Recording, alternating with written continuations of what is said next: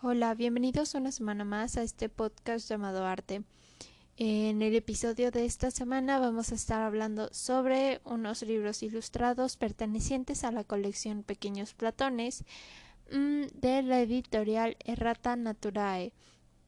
Eh, los libros de los que vamos a estar hablando, uno se llama Un día loco en la vida del profesor Kant y el otro se llama El genio maligno del señor Descartes. Estos dos son más bien, o estos libros son más enfocados a introducción a los niños al respecto de estos personajes o una introducción más básica a estos personajes, ¿no? Mm, ambos se encuentran llenos de ilustraciones y de colores y pues más cosillas, ¿no? Para hacer de esto más interactivo y que no te pese tanto Obviamente ambos tienen una narrativa que aunque sí bien se basan en el pensamiento de cada uno de estos filósofos, mm, pues no, no conlleva toda su teoría o no tal cual con los vocablos que requeriría, ya que pues estos serían un poco complicados para, para iniciarnos. O sea, si es tu primer acercamiento con algo así, creo que son una muy buena opción. Y pues bueno, primero les voy a hablar sobre un día loco en la vida del profesor Kant. Y pues en las primeras hojas se ve como que te explican un poco de quién fue, dónde nació y qué solía hacer. Em, algo que me parece muy curioso es que mencionan que él, o sea, Kant, nació, trabajó y murió, o sea, no hacía otra cosa más que no fuera estar pensando o trabajando o siendo productivo de algún modo, ¿no? Y pues después de que te explican un poco de quién fue, eh, siguen diciéndote como la rutina mañanera de este personaje, mm, diciendo que pues se levantaba, lo levantaban pues, eh, y se ponía a checar pues el periódico de manera malhumorada, ya que en ese entonces aún los periódicos hablaban de muchos desatinos, como aquí en el libro lo mencionan supongo que para darle más como un gancho para los niños y para que se diviertan.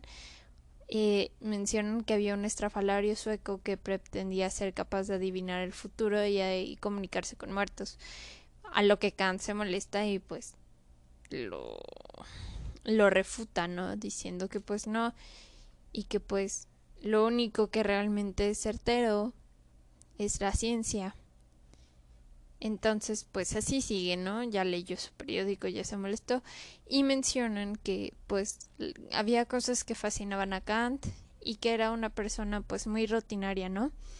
Que solía gustarle antes de llegar a la universidad donde daba clases, pasaba una vez por cada uno de los siete puentes de su ciudad, para luego ya llegar.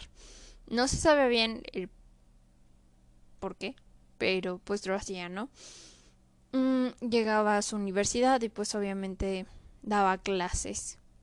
Llegando a dar clases, pues se menciona que, o sea, él pensaba o él afirmaba que existían dos tipos de conocimientos, por un lado estaba el que se aprendía mediante la experiencia, que podría también ser considerado como el imperismo, y también para él existía pues el conocimiento universal y el que realmente era necesario, em, el cual se pues aprendía mediante la razón. Estos eran como las matemáticas o la filosofía, Después de esto parte a que la filosofía busca producir definiciones y cuestionarse cosas. Entonces dice que los filósofos suelen plantearse tantas preguntas como puedan,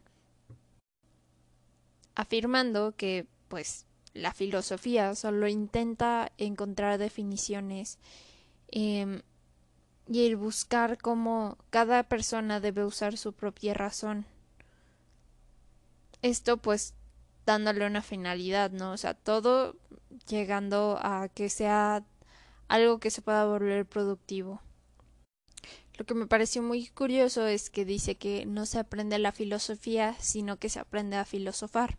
Esto me parece importante porque muchas veces, y esto creo que aplica con muchas materias, vas y te sientas, o sea, hay materias que realmente sí necesitan transmitirte el conocimiento porque pues son cosas que desconoces, pero llega un punto, hay clases que deberían hacerte pensar y deberían ser un reto intelectual para alguien. Mm, y pues te topas hoy en día con clases que son bastante monótonas y cuadradas, donde ni el profesor a veces te sabe explicar de otro modo para que entiendas. Entonces realmente solo están haciendo que memorices cosas, que memorices términos, pero no que tú aprendas a reflexionar y a pensar por ti mismo, o cómo es que puedes, como dice Kant, usar tu razón, o sea, cómo creas un razonamiento crítico o cómo creas un razonamiento respecto a una situación o una cosa, ¿no? Kant, como buen filósofo que era, em, dudaba de muchas cosas y respecto a muchos temas. Esto llegaba a agobiar a sus alumnos en algunos momentos, ya que Kant, aparte de dudar, era bastante bueno para argumentar y pues seguir cuestionando a sus alumnos hasta que sus alumnos pues no supieran más qué más responderle, ¿no? Kant dudaba inclusive de la propia libertad. Eh, esto diciendo que pues realmente no habría o no se sabía realmente nunca con certeza si había libertad, ya que pues muchas veces, si no es que todas para Kant, el humano o el ser vivo hace las cosas simplemente como con un por un beneficio o por una idea que tiene detrás. Así como menciona que el mentiroso se ve obligado a mentir y que éste está influido por sus malas compañías o esta conducta se ve determinada desde que era un niño y pues que lo convencieron de hacer actos malos. Y pues este sigue solo pues su destino y sigue viviendo así. Pero entonces em, el mentiroso será libre y por eso miente muchas cosas como esas agobiaban a Kant y pues demás, ¿no? Le gustaba mucho reflexionar sobre no solo la Tierra, sino pues cosas más metafísicas o teológicas. Mm, mencionan un aspecto chistoso y es que no le gustaba comer solo, le gustaba comer con con personas como para tener una conversación reflexiva y demás y pues ese tipo de cosas, ¿no? Realmente lo demás del libro pues ya es como muy tierno y muy bonito. Y te siguen mencionando pues las cosas que llenaban a Kant, ¿no? O sea, como él siempre pensaba en la inmensidad del universo y pues lo sublime de este, viendo ser tan chiquito al respecto de todo esto, ¿no? Lo que puedo decir con certeza es que después de leerlo, eh, o lo escribieron de un modo en que no, no lo sientas tan ajeno. Tan ajeno me refiero a que no pienses que fue un extraterrestre, así una persona. Sí fue muy importante, sí fue muy innovador y revolucionario para todo lo que escribió y dijo y pensó.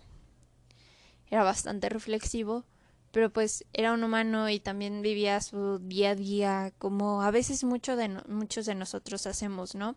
En mi caso, pues que ya tienes tu ruta para ir a ciertos lugares, que te gusta ir de vez en cuando a una caminata después de comer, mmm, que no te gusta comer solo, ese tipo de cosas o de detalles que te hacen sentir que él fue un ser humano y que pues no era muy distinto a ti, simplemente pues llevaba o tenía un razonamiento distinto, ¿no? Que es lo que él profesaba mucho. Ahora el de Descartes, em, como ya había mencionado, se llama el maligno, el genio maligno del señor Descartes. Está basado este en específico en un libro de él llamado Las Meditaciones Metafísicas. mm, este está más planteado para hacer un relato como para niños. Realmente no he leído el libro de Descartes, pero pues escucha muy así como que con una narrativa, ¿no? De que la nieve, el día, va, va, va, va. Y pues tratan de rebajar mucho em, el lenguaje y algunas ideas para que sea entendible para niños y que pueda ser como algo más infantil, ¿no? Mm, entonces él empieza a dudar sobre qué es real y qué no es real y cómo saber si si los sentidos no nos engañaban o realmente si la razón de aquí era 100% verdadera y con certeza pues saber todos estos datos dudaba mucho respecto a todo podemos decir que las primeras páginas del libro por cómo están redactadas te hacen sentir un poco paranoica Em, ya que pues no sabes ni qué onda. Las ilustraciones de este en específico a mí no me agradan tanto. Se me hacen que saturan demasiado todo. y pierdo mucho la atención del texto y el poco texto que realmente viene, ¿no? A comparación del otro que pues venía un diseño un poco más limpio y y pues te hacía enfocarte en el texto, pero también podías ver las ilustraciones como a modo de apoyo, pero no le robaban el protagonismo al texto. En este caso sí. Entonces, eh, Descartes dice que existe, o para él existe un genio maligno que produce ese sentimiento en él y que a sus ojos eh, nos inserta como o sea, una idea predeterminada, como puede ser que 2 más 2 es 5. Pero él empieza a dudar hasta de eso y piensa que el genio maligno es quien ha hecho que se equivoque cada vez que hace ese cálculo. Y pues por más que busca como evidencias para refutar todo esto, pues no encuentra, ¿no? Hasta que en un punto encuentra que sí hay algo de lo que puede estar, o sea, de tener certeza y que pueda afirmar al 100%, y es que él es un ser pensante. O, como todo el mundo lo conocemos, y más de él, pienso, luego existo. Eso para él era 100% cierto y verdad. Así que después de eso, pues tomó una barra de cerita, la quemó y vio que había cambiado la apariencia, el sonido y la temperatura de la barrita, pero pues seguía siendo cera. O sea, aunque había cambiado visualmente, seguía siendo cera. Entonces aquí sigue cuestionándose sobre cómo encontrar un modo para saber qué es cierto y qué no. Se va a dormir y entre sus sueños crea una máquina con su loro y después de mucho descubren que hay una idea respecto a una cosa infinita, eterna y todopoderosa. Y pues Descartes decidió llamarla Dios. A la mañana siguiente se empezó a cuestionar cómo él, que era alguien finito, pudo, haber llegado a una idea sobre una cosa infinita. Y pues aquí te dicen más o menos que o sea, Dios es verdaderamente infinito y posee todas las virtudes y perfecciones, y por ello no carece de nada. Entonces, para él, en su lógica, pues no puede carecer de existencia. Y así regresó a su antiguo problema o confusión respecto a saber cómo saber o sea, al respecto de ver cómo algo era, era verdadero o no. Eh, empezó a dudar de sus sentidos, de más de nuevo, de si por oler algo o así eh, podía confiar en el olor o algo así. Mm, pero luego llega a una conclusión en el libro bastante chistosa después de que su perico le muerde el dedo meñique y es que aunque tal vez si los sentidos dicen más verdades que mentiras. Mm, eh, aprendió que pues, o sea, él estaba unido, su alma estaba unido a su cuerpo y que no era solamente como que un alma que maneja el cuerpo, sino que sí estaban muy muy unidos, ¿no? Esto me recordó un poco a Aristóteles con el ile ilemorfismo. Pues ya, ya eso sería todo por el podcast de hoy. El sábado estaré subiendo otro. Y pues muchas gracias por escucharnos esta semana. Gracias a Dios.